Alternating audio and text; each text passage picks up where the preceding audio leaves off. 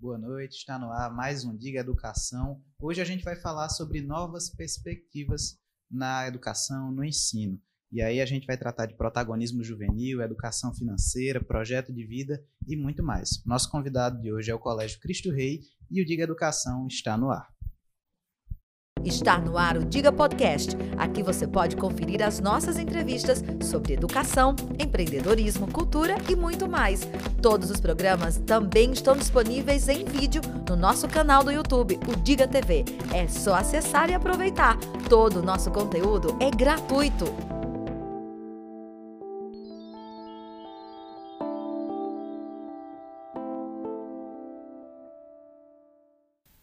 Para começar o programa, eu gostaria de fazer uma pequena observação que hoje a nossa apresentadora Dilane Silva não pôde comparecer por alguns compromissos de ordem pessoal, mas para não fazer desfeita com a nossa audiência nem com os nossos convidados, hoje estarei tendo o prazer de ocupar o lugar dela. Como eu disse, nosso convidado de hoje é o Colégio Cristo Rei, eu recebo a diretora, a irmã Aparecida Graciele, a psicóloga Célia Supino, para falar sobre os novos métodos de ensino no Colégio Cristo Rei. Irmã, gostaria que a senhora começasse nos contando o que é a metodologia OPE e por que ela foi escolhida pelo colégio. Inicialmente, boa noite a todos que estão do outro lado da telinha. É uma grande alegria estar aqui falando de educação, porque é uma causa que acreditamos. É, a metodologia OPE é uma metodologia criada pelo psicólogo Léo Freiman, muito conhecido em, em rede nacional, e é uma metodologia que visa trabalhar o, o educando, a criança, o adolescente e o jovem no aspecto que constitui para além do, da dimensão intelectual. É uma metodologia que nasceu com o viés de pensar no ser humano na perspectiva de uma formação integral. Nós sabemos que a formação de uma pessoa não se dá apenas pelo viés da intelectualidade. O ser humano, ele tem dimensão física, espiritual, social e emocional. E agora na pandemia isso é bem mais é, visível, bem mais perceptível para nós, o quanto o ser humano necessita para além daquilo que constitui as disciplinas comuns e curriculares. Então, é uma metodologia que nasceu, com, é, desenvolvida por Léo Freiman. Ele é psicólogo e administrador. Então, uniu aquilo que é no viés da razão, do que é técnico, do que é teórico, ao aspecto também do que é saúde emocional, empreendedorismo, educação financeira, construção de metas, e nós sabemos que hoje em dia as novas gerações necessitam tanto de construir metas, de ter um ideal a ser perseguido e de entender que o amanhã se constrói a partir de um hoje bem vivido, bem articulado e que todo sonho para que ele seja realizado ele envolve desafios, superação. As coisas não acontecem num toque de mágica.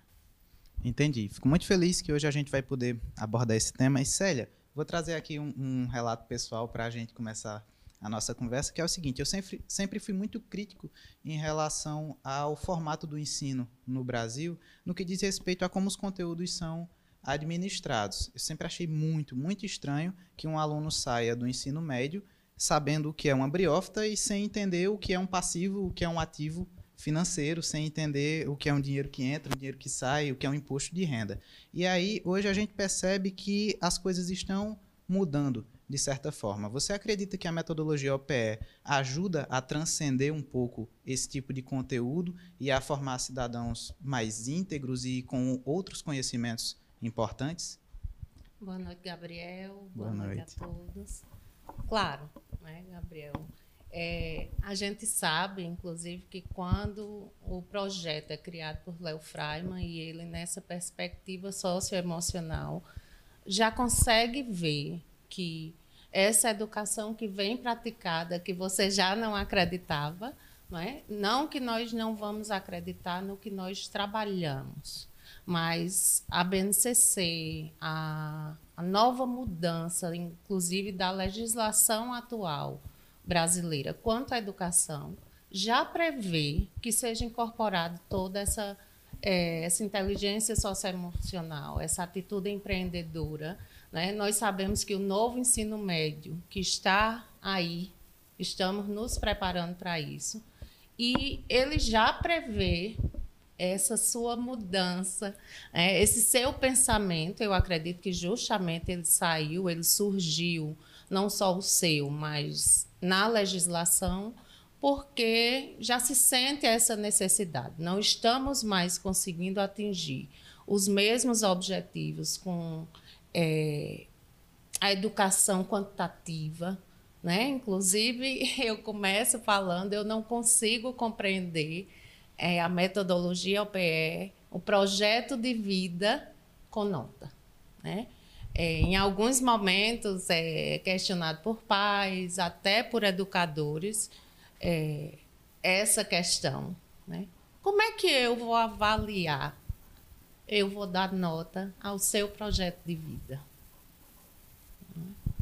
Entendo. É, é, um assunto curioso de se debater essa questão de nota, porque está sempre muito em alta, né? Que parâmetro a gente vai usar para avaliar? Se no ensino comum das disciplinas já é um pouco delicado tratar dessa questão de nota, quem dirá nesses aspectos, né? E aí é importante a gente ressaltar que não é que ninguém seja contra o ensino como ele é proposto, das matérias e tudo mais. Existem mudanças que acontecem de tempos em tempos, a Célia até citou a BNCC, né? E elas existem porque precisam acontecer, as coisas precisam mudar, o mundo muda, a educação também precisa mudar. E aí a gente ainda vive hoje no Brasil uma educação que é, de certa forma, generalista, mas que está ampliando seus horizontes. E aí isso traz outro debate à tona, irmã, que é o seguinte: com tanta disciplina, como é que vai fazer para incluir mais um? A gente vai estar sobrecarregando o aluno ou vai existir uma administração disso?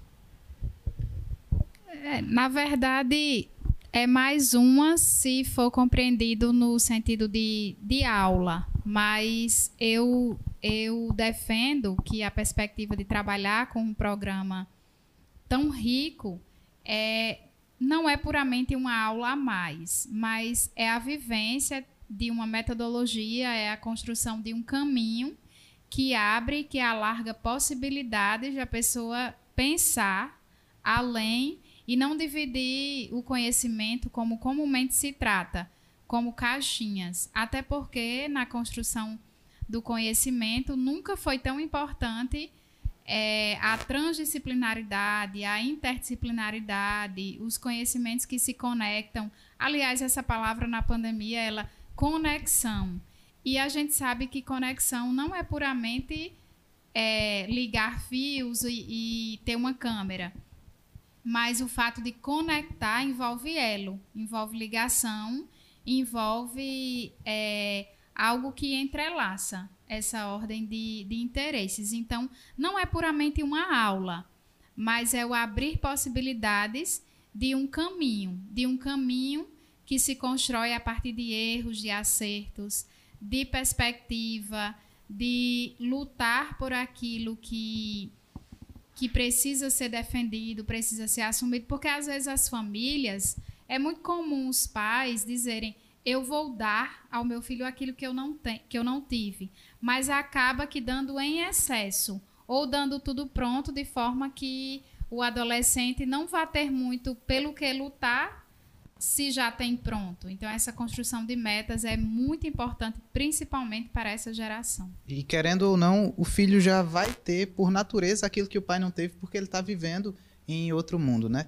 A senhora falou dessa questão de conexão e tudo mais, e aí a senhora concorda que a metodologia OPE agora chegou no momento mais oportuno para o ensino, se tratando desse tempo de pandemia, desse período que a gente está vivendo? Sim, um tempo extremamente apropriado. Falar de saúde emocional, falar de atitude empreendedora sempre foi necessário. Porém, na pandemia, houve uma multiplicação da necessidade de trabalhar o sentido, trabalhar, é, abraçar uma causa, ter metas, ter a necessidade de ter um projeto de vida, saber que caminhos eu vou percorrer para alcançar aquilo que eu construo como meta. Então, extremamente apropriado e antenado com a educação dos novos tempos. Entendi. Célia, agora falando nos termos mais práticos possíveis, quais as diferenças dos conteúdos que são ministrados na metodologia OPE para as disciplinas comuns do currículo do aluno? Gabriel, o projeto de vida e atitude empreendedora, que é a metodologia OPE, inclusive Léo Freiman reformulou a gente é, essa linguagem, porque a gente vê que não é só o empreendedorismo, não é só a educação financeira. Então, quando ele coloca projeto de vida e atitude empreendedora, ele consegue dividir, né? Colocar, eu visualizo meio que numa balança, né? A vida, o socioemocional e esse outro lado, a gente se preparando, preparar nossas crianças, adolescentes, família, é, para exercer essa atitude empreendedora na vida né? Que aí a gente vem pensar no Enem. É, encontramos hoje muitos alunos que não sabem o que querem.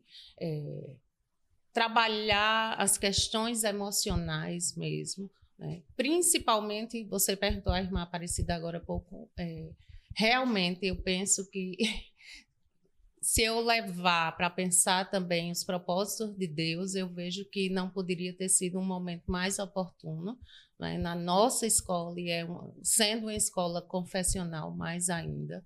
É, é o momento em que a gente está vivendo, enquanto família, enquanto profissional, criança, adolescente, adulto, professor, acredito que as religiosas, vocês, né, mais dificuldades durante essa pandemia não tem sido fácil para ninguém.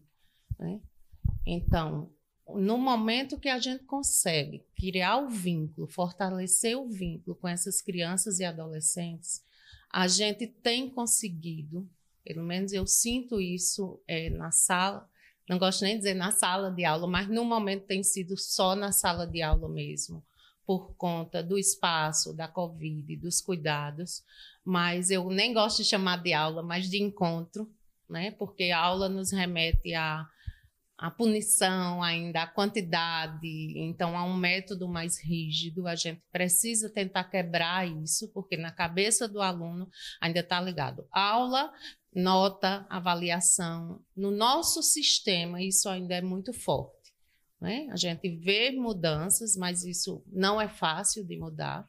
Né? Nós caminhamos durante toda a nossa vida, eu costumo colocar isso sobre a nossa infância. Então, eu fui formada no Cristo Rei de uma forma mais rígida, meus pais mais ainda. Então, nós temos pais mais rígidos, né, que também ainda não conseguem é, visualizar isso no dia a dia. É diferente de um pai mais jovem quanto você, que aquela Sabemos que, por exemplo, a rotina é, no dia a dia é importante, mas uma criança que tem um intervalo entre as aulas, ela vai conseguir fixar melhor a aprendizagem. Uma criança que consegue estar bem emocionalmente, a aprendizagem vai ser melhor. Inclusive, a gente vai falar de criança já já, porque daqui a pouco a Graziele vem para cá para compartilhar um pouco mais sobre como funciona a metodologia OPE no ensino fundamental. Agradeço demais a participação da irmã. A Célia continua aqui com a gente para o próximo bloco, tá?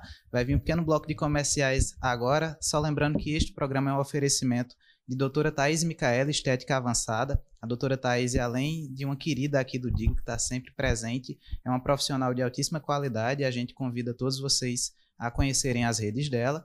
E é isso. Daqui a pouco a gente volta, tá bom? Não saiam daí. Compartilhem este programa com as pessoas que vocês acham que precisam ouvir esse papo. E daqui a pouco a gente está de volta. Até já. Esse podcast é um oferecimento de doutora Thaís Micaele, Estética Avançada, a casa, loja de decoração. Você merece morar melhor. PV Multividros, especialista em molduras, espelhos e decoração. E água mineral Croatá, filtrada pela natureza. Estamos de volta. Eu quero começar esse segundo bloco lendo um pouco dos comentários aqui. Tem muita gente elogiando teu trabalho, viu, Célia?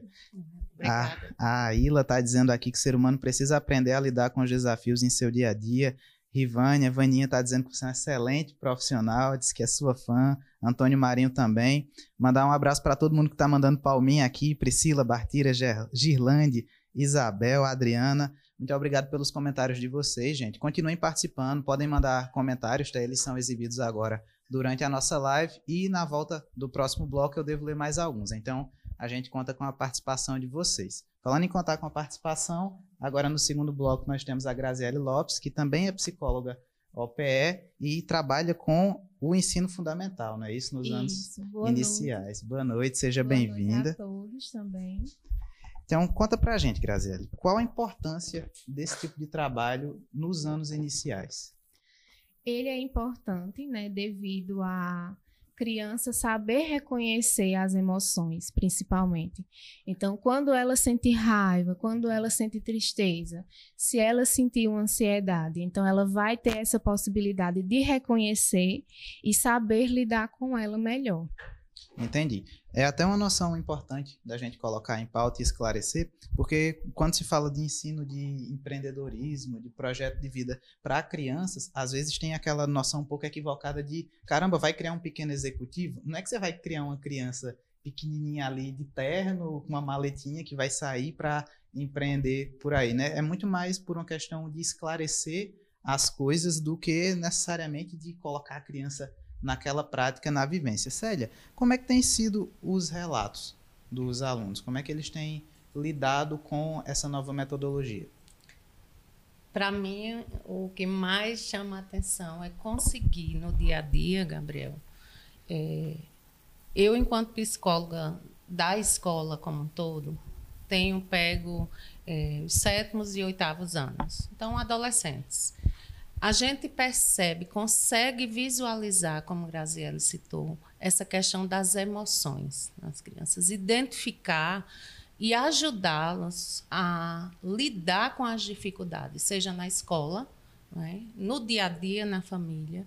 Né? Quando você fala uma atitude empreendedora, nós temos crianças que não conseguem ou não sabem é, lidar com, com o dinheiro para comprar o lanche. Então a gente começa por aí, né? Começa lá na educação infantil, né? Onde nós temos as professoras do nível 3, que é realmente quem conseguem colocar em prática em, na sala de aula, porque elas têm mais vínculo com as crianças. E a gente sabe que esse vínculo, que é a base do projeto, é, é importante para o desenvolvimento da aprendizagem, então, de qualquer projeto. Né? Elas desenvolverem o projeto é importante por isso. Nós temos três psicólogos, que é Graziele com Fundamental 1, do primeiro ao sexto ano. Né? Eu trabalho com sétimos e oitavos. E Hermes, que é orientador do ensino médio e também psicólogo, trabalhando com nonos até o ensino médio. A gente tem identificado muitas questões emocionais dos nossos alunos.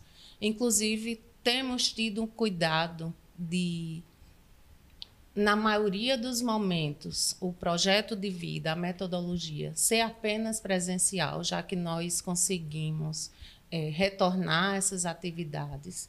É? As crianças e adolescentes, né, Grazi, eles não não conseguem controlar as emoções tão isso. fácil ainda.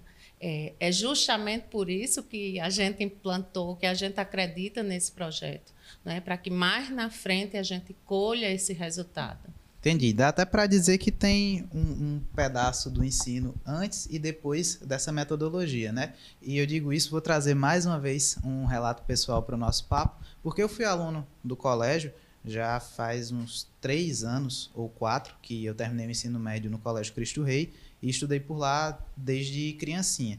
E hoje meu irmão estuda lá, o, o Guilherme.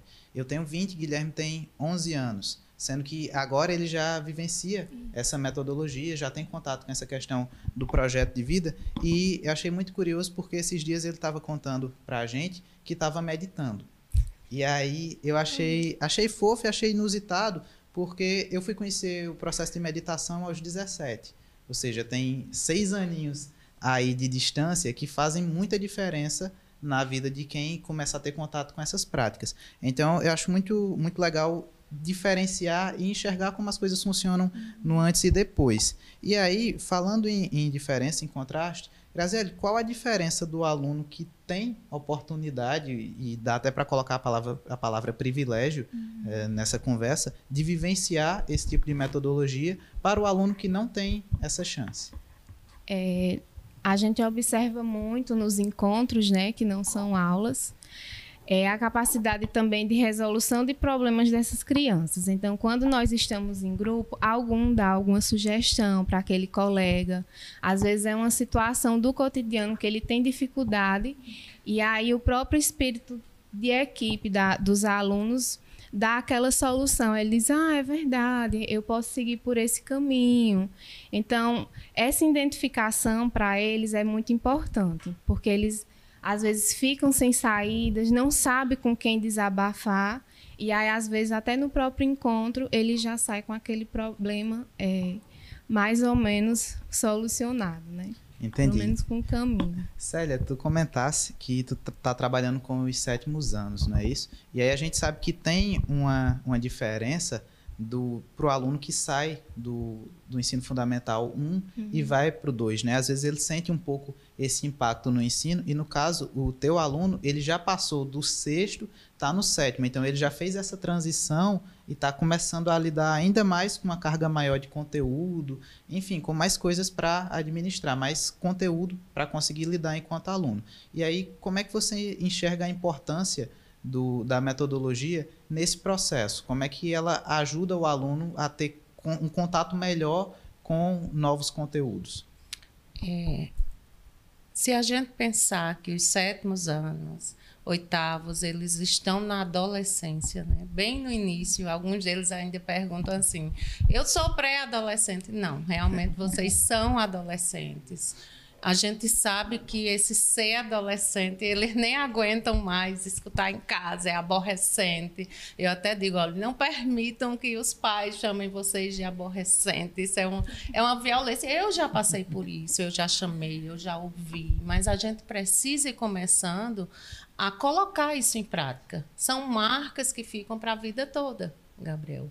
E os alunos, como Grazi falou, essa questão de conseguir planejar, estratégia, que quando pensamos no projeto de vida e atitude empreendedora no aluno como todo, se a gente refletir, a ciência, os estudos têm mostrado que os universitários têm chegado muito é, despreparados. Eu não sei se a palavra seria essa certo? Mas você, sabemos... você diz no sentido emocional? Não só emocional. Né? Cognitivo né? mesmo. Cognitivo mesmo. Inclusive, se a gente passar a ler, estudar um pouco sobre isso, levando o projeto de vida, a atitude empreendedora para o dia a dia, a gente consegue visualizar que o funcionamento executivo das pessoas como um todo, que aí envolve a atenção, o foco, o planejamento, estratégia, tudo isso é trabalhado no projeto de vida e vai fortalecer o nosso aluno para que ele consiga ter esse plano de vida. Eu costumo colocar para eles e sempre eu vejo e costumo dizer que a gente ainda está no fortalecimento de vínculo. Né? Eu só vou conseguir, nós só vamos conseguir, enquanto projeto, ter um resultado quando tivermos esse vínculo fortalecido. E eu coloco para eles: é projeto de vida de quem? Né? É da minha vida. Eles conseguem dizer é da minha vida, né? E a pro, a vida são eles que precisam cuidar, né? Esse planejamento, essa estratégia é para se construir junto é o caminho, né? Para chegar à universidade, para chegar é, no trabalho é, com um cognitivo, um emocional mais bem preparado né? Que hoje em dia a gente parece que anda um pouco meio que perdido.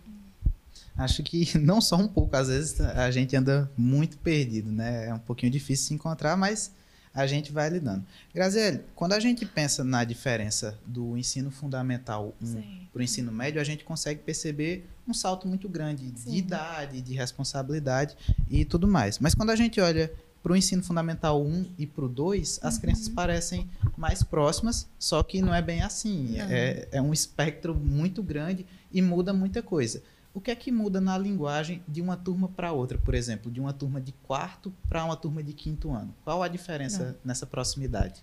É, como eu leciono do primeiro ao sexto ano, então eu vejo bem claramente essa diferença. Com os menores, a ludicidade é de extrema importância. Então, adereços, fantasias, é, figuras, contação de história, poema, música é sempre muito utilizado, porque a criança ela projeta muito no brincar. Então, no, no, nos nossos encontros não falta. Então, eles sempre fazem isso: desenhos, desenhos livres, pintura, recorte e colagem. E aí, para o, o, sexto ano, quinto, sexto ano, eles já são mais crescidinhos, né? Como eles mesmos já falam, que não são mais crianças. É, acaba que eles querem também uma linguagem mais informal, né? Tem deles que usam gírias. Eu acabo aprendendo muito com eles essa questão das gírias, a comunicação. Então muda bastante, bastante mesmo. Muito bom receber vocês por aqui. Fico muito feliz de, de perceber que o trabalho de vocês está sendo facilitado por essa metodologia, algo que veio a mais, mas que não aumentou a carga de trabalho. acredito que tenha facilitado para vocês lidarem com os alunos. É muito bom conversar com vocês duas, foi um prazer. Nosso segundo bloco está encerrando. Lembrando que ele é um oferecimento da água mineral Croatá, filtrada pela natureza. E eu convido vocês a, depois desse programa, darem uma conferida no Instagram deles, água mineral Croatá, e darem uma olhada nesse post sobre como saber se a água é mineral de verdade. A água Croatá fala muito sobre isso, sobre o, o processo envolvido no, no, produto deles e é muito bonito todo, todo cuidado, todo o carinho que eles têm. Então convido vocês a conferirem esse material, tá bom? A gente vai para mais um intervalo e eu volto no terceiro bloco. Até já! Esse podcast é um oferecimento de doutora Thaís Micaele, Estética Avançada, a casa, loja de decoração. Você merece morar melhor. PV Multividros, especialista em molduras, espelhos e decoração. E água mineral Croatá, filtrada pela natureza. Estamos de volta para o nosso terceiro bloco. Só dando mais uma lidinha aqui nos comentários. A Maria do Socorro de Lucena diz que somos eternos aprendizes. Maria Efigênia comentando que é importantíssimo esse cuidado. É, vamos mais. Irmã Aparecida está mandando aqui um abraço para Socorro Lucena. Noélia Pinheiro comenta que é muito importante esse encontro em sala de aula. As crianças realmente conseguem se expressar e se sentem acolhidas. E é sobre isso que a gente vai continuar conversando nesse terceiro bloco. Para esse papo que encerra o nosso Diga Educação de hoje, eu recebo a mamãe Arlene Lucena, seja muito bem-vinda, e a Cecília, que é aluna do Colégio Cristo Rei. Então a gente vai conversar um pouquinho sobre o ensino no colégio, sobre algumas decisões, enfim. Mais uma vez, sejam muito bem-vindas. Arlene, por que matricular a Cecília no Colégio Cristo Rei? Boa noite, Gabriel. Boa noite a todos que estão nos assistindo. Então, é, o Colégio Cristo Rei nos veio como um presente. Eu sempre disse, né, que é como que uma mega cena acumulada só que seguidamente, todos os anos. Porque a educação do Cristo Rei é diferenciada, né? Lá não se aprende só a ler e escrever, ou a, o que é certo o que é errado, né? Mas é uma educação realmente para a vida. Eu estou no Cristo Rei há 13 anos. Eu não estudo lá, mas estou lá há 13 anos, né? Tenho uma filha mais velha, a Maria Clara, que hoje cursa História na UFRN, pela graça de Deus e pela educação que recebeu também no Cristo Rei. Então, quando a gente recebeu é, a oportunidade de matricular primeiro Maria Clara, né? Ela foi a primeira a matricular lá. E em seguida colocar Cecília, é, não foi tão difícil assim decidir, porque a gente já estava em casa, né? É, e a gente viu que era tipo continuar com mais um filho lá. A gente viu que era um investimento para o futuro e não um investimento quando eu falo é, quando eu uso esse termo, não algo só na perspectiva financeira, não só, mas de realmente a escola nos ajuda a formar os nossos filhos, né? A integridade deles, no que diz respeito a um ser humano, né? A, a um, um, uma educação que realmente faz dele um cidadão de bem, né? Uma expressão que é muito usada. Então, nós somos católicos, né? Temos a nossa fé, e esse ponto também contou muito para que a gente é, matriculasse Maria Clara e, e permitisse que Cecília continuasse lá. Então, a escola sempre foi nossa parceira. Eu sou muito grata a Deus por isso. E o mínimo que eu posso fazer por ela é isso, é dar de graça aquilo que eu recebo. Então, e, e, é muito bom ouvir você falando sobre investimento, sobre educação como investimento. Há quem diga que rende os melhores juros, né? Sua filha vai estar contigo por um bom tempo e isso vai retornar das maneiras mais felizes possíveis. Antes de passar a pergunta aqui para a Cecília, eu gostaria de justificar que a gente publicou o nosso post divulgando o programa de hoje e, infelizmente, uma das convidadas teve um pequeno imprevisto, não pôde comparecer, mas a gente aguarda a participação dela em outros programas, tá bom? Só explicando aqui. E agora vamos conversar com a Maria Cecília. Seja bem-vinda mais uma vez e conta para a gente o que você mais gosta no Colégio Cristo Rei. Boa noite a todos. É, o melhor ponto de todos que eu amo no Cristo Rei é literalmente a educação. Porque eles é, trazem a educação para não um ponto, como minha mãe disse, de só ler e aprender a escrever. Eles interagem com a criança, é, é, fazendo com que ela entenda aquilo que eles estão ensinando. Ou seja, isso sempre vai fazer com que a criança diga: Ah, essa matéria é super legal. Então, do jeito que ela aprende, a metodologia é muito legal. É a coisa que eu mais gosto na, na escola. É, outra coisa que eu gosto muito é o espaço. Porque é, eu amo correr, brincar e tal, como toda criança faz. E, tipo, isso é normal para mim, porque quando é, eu vejo a escola assim, eu digo, meu Deus, eu vou me perder aqui. Mas não, se você conhecer a escola, que faz muito tempo que eu conheço lá, então você vai decorar cada canto, então cada espacinho, tudo é especial. Eu acho que isso para mim importa muito.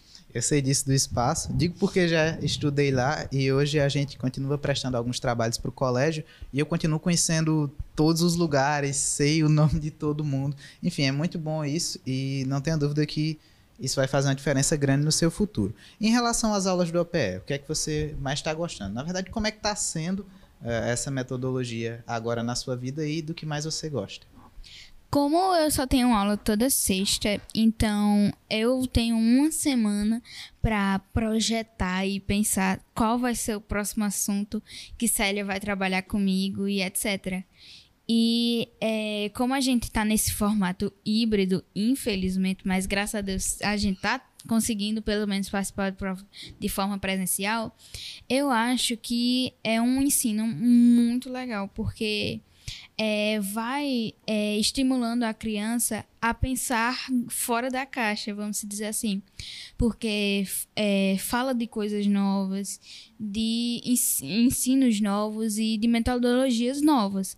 Então, isso é, para mim está me ajudando muito, porque vou aprendendo a fazer coisas novas e etc. Então, é, sobre o OPE em si, é, gosto muito da professora, que é Célia Supino.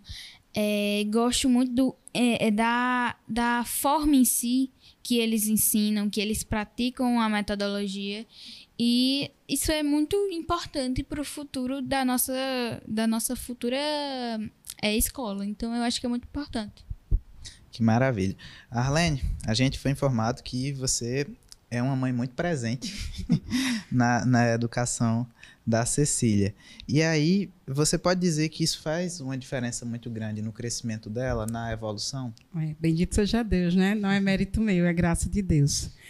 É, então, eu sempre busquei ser uma mãe presente, né? Porque eu acho que é mais, mais futuro, né? Você ser do que ter. Claro que o conforto, tudo, tudo, tudo que se usa de posse é importante mas o ser não passa. Né? Você pode ir para onde for, né? o que você marca, o que você coloca na vida de alguém, que você deixa dentro dela, ela vai levar para onde ela for. Né? E ninguém vai poder tirar dela. Então, eu sempre busquei realmente, de, de alguma forma, estar presente. E quando a gente recebeu o convite para estar aqui, eu falei para a Célia, ela me procurou e eu falei para ela que precisava colocar para a Cecília é, para validar, né? E respeitar se ela queria estar aqui e, e expor as ideias dela, o que ela pensa, né? expor a imagem dela. Então, é algo que é muito no, numa cumplicidade, né? Num, um, realmente num caminhar de respeito. E eu não sou uma mãe presente sozinha, né? E graças a Deus eu tenho um esposo também que me faz uma mãe muito presente. Então, eu sou construída assim. E eu tive a, a, graça de ter a escola como minha parceira. Né? O Cristo Rei sempre foi parceiro da nossa família, não só minha. E isso nos leva a crescer juntas. Né? Durante essa pandemia foi bem complicado ano passado, porque fomos todos pegos de surpresa, né? E aí é, eu tive que assim estar mais perto. Eu tive que pedir até demissão de um emprego que eu tinha de meio turno justamente para quando fosse retornar às aulas agora esse ano, eu estar mais próximo dela, porque eu vi que existia uma necessidade muito grande. E eu segurei, segurei o máximo que eu podia, é, mesmo com a escola tendo todos os cuidados. A gente passou pela, pela a enfermidade da Covid lá em casa, né, os quatro. E então, mexe muito mais com o psicológico do que com o físico, para quem né, passa. Então, é, eu disse a ela, amor, deixa para você voltar para a escola quando tiver mais calma e tudo. E ela disse, eu disse, eu, tô, eu, tenho que cuidar da sua saúde também. E a resposta que ela me deu foi como um checkmate de jogo de xadrez. Ela olhou para mim e disse assim, mãe, para eu ter saúde física, eu preciso ter saúde mental. E aí eu olhei para ela e disse, então você vai para a escola amanhã.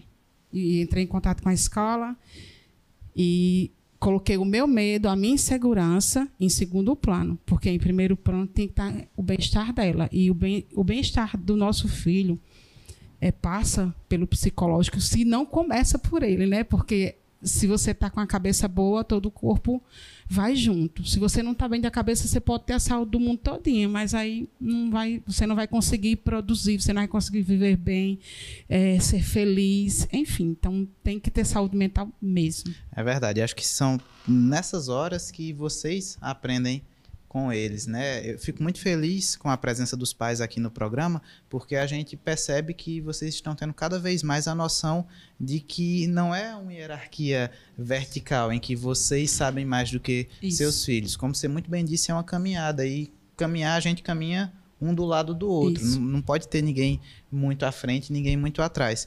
E aí é, isso me deixa muito feliz porque houve um tempo em que existia essa noção de que ah, mais idade é mais sabedoria, mas não é bem assim, tanto que ninguém deveria envelhecer antes de se tornar sábio, com né? Certeza. E aí eu queria te perguntar o que é que você aprendeu com a Cecília depois da metodologia OPE na vida dela.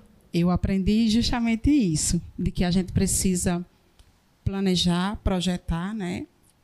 É, com uma perspectiva de que pode dar certo e de que esse pode nos levar ao dar certo, né? a acreditar. Porque durante a pandemia eu fui ficando insegura no que diz respeito, por exemplo, uma situação como essa aqui agora, para mim é uma grande superação, né? De estar perto, de tirar a máscara, de estar no lugar fechado. Então eu passei pela aflição de não conseguir tocar em nada e não deixar ninguém tocar em nada, né? Foi bem, bem forte mesmo. Então quando ela olhou para mim com o olho cheio de lágrimas, sentada na frente daquele computador, e disse: "Mãe, para que eu tenha saúde, e a saúde que eu colocava para ela era a saúde física, né, de não se contaminar de novo com o vírus. Eu preciso ter saúde mental e para ter saúde mental eu preciso voltar para a escola. Eu eu pude ver ali minha, é como se faltasse só a cereja do bolo. Então foi a cereja do bolo, né? Durante esse tempo que a gente foi vivendo.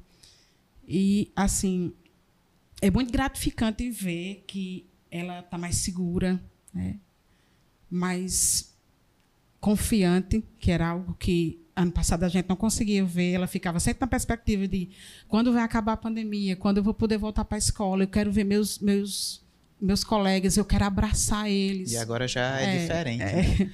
Que bom, maravilha. Cecília, para gostar da escola, a gente tem que gostar de quem está dentro dela, né? Acredito que você goste das suas professoras e eu queria saber qual recado você gostaria de deixar para as suas professoras nessa oportunidade. É, eu tenho três coisas. Em primeiro lugar, se cuidem, porque não tá de brincadeira, como minha mãe disse.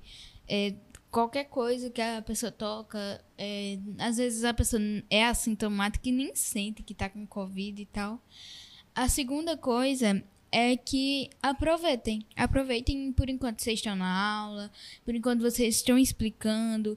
Mesmo tem aquele colega que não para de conversar e tal, que dá agonia e diz: você pare, pare, pare, mas ele não para.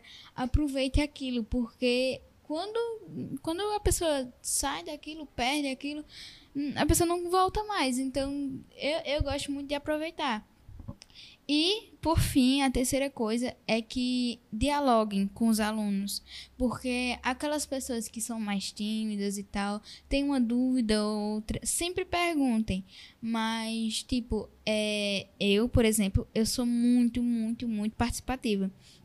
Eu me acho super participativa. E, tipo, quando eu tenho uma dúvida, eu levanto minha mão e digo, professor, é, tal, tal coisa e tal. Eu não tenho medo que menina, tu não sabe isso, tu não sabe aquilo. Não, eu se é uma dúvida minha, eu, eu tenho uma dúvida. Eu sou, sou a pessoa que tá errada ou certa e tal. Então, é, eu exponho minha dúvida porque às vezes eu tô com a dúvida e outro colega também tá com a dúvida. Então, o, é, é como se fosse o dever do aluno perguntar. Porque se você não pergunta, você faz o ato de não entender. Às vezes muita gente diz: "Ah, não estou entendendo esse assunto e tal", mas é porque você não pergunta. Então eu acho que o professor em si deve dizer: "Tem alguém com dúvida? Tem alguém com dúvida e tal". Eu acho que é isso. Maravilha, tem professor assistindo nosso programa, tá? Inclusive tá dado aí o recado para vocês. Vou nem dizer mais nada. Minha querida, e você, qual recado você deixa para as famílias, para os pais e mães que estão em casa, que ainda não se tornaram tão parceiros dos seus filhos? O que é que você tem a deixar é de mensagem para eles? É uma excelente questão, Gabriel.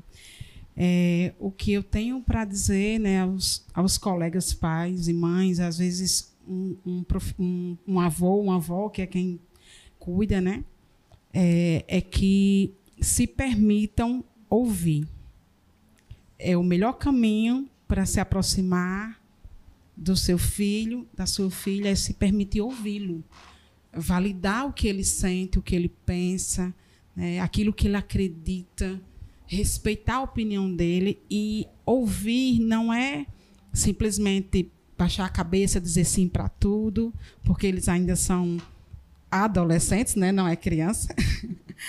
é, não é dizer sim para tudo, não é baixar a cabeça. É ouvir para discernir junto, né? para fazer entender junto, fazer ele compreender o que é melhor para a vida dele, mas sem reprimir, sem é, deixar de dar a oportunidade que ele exponha o que ele está sentindo, o que ele acha, o que ele pensa.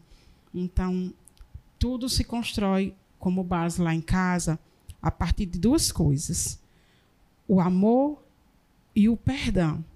E essas duas coisas é que gera o respeito né, entre nós quatro. Então, São João Paulo II tem uma frase que a gente gosta muito de usar, que diz que o amor explica tudo. Então, se o amor explica tudo, ele gera no nosso coração o desejo de, de perdoar e de ser perdoado, e gera o respeito. Porque se você não respeita o outro, Gabriel, você não o ama.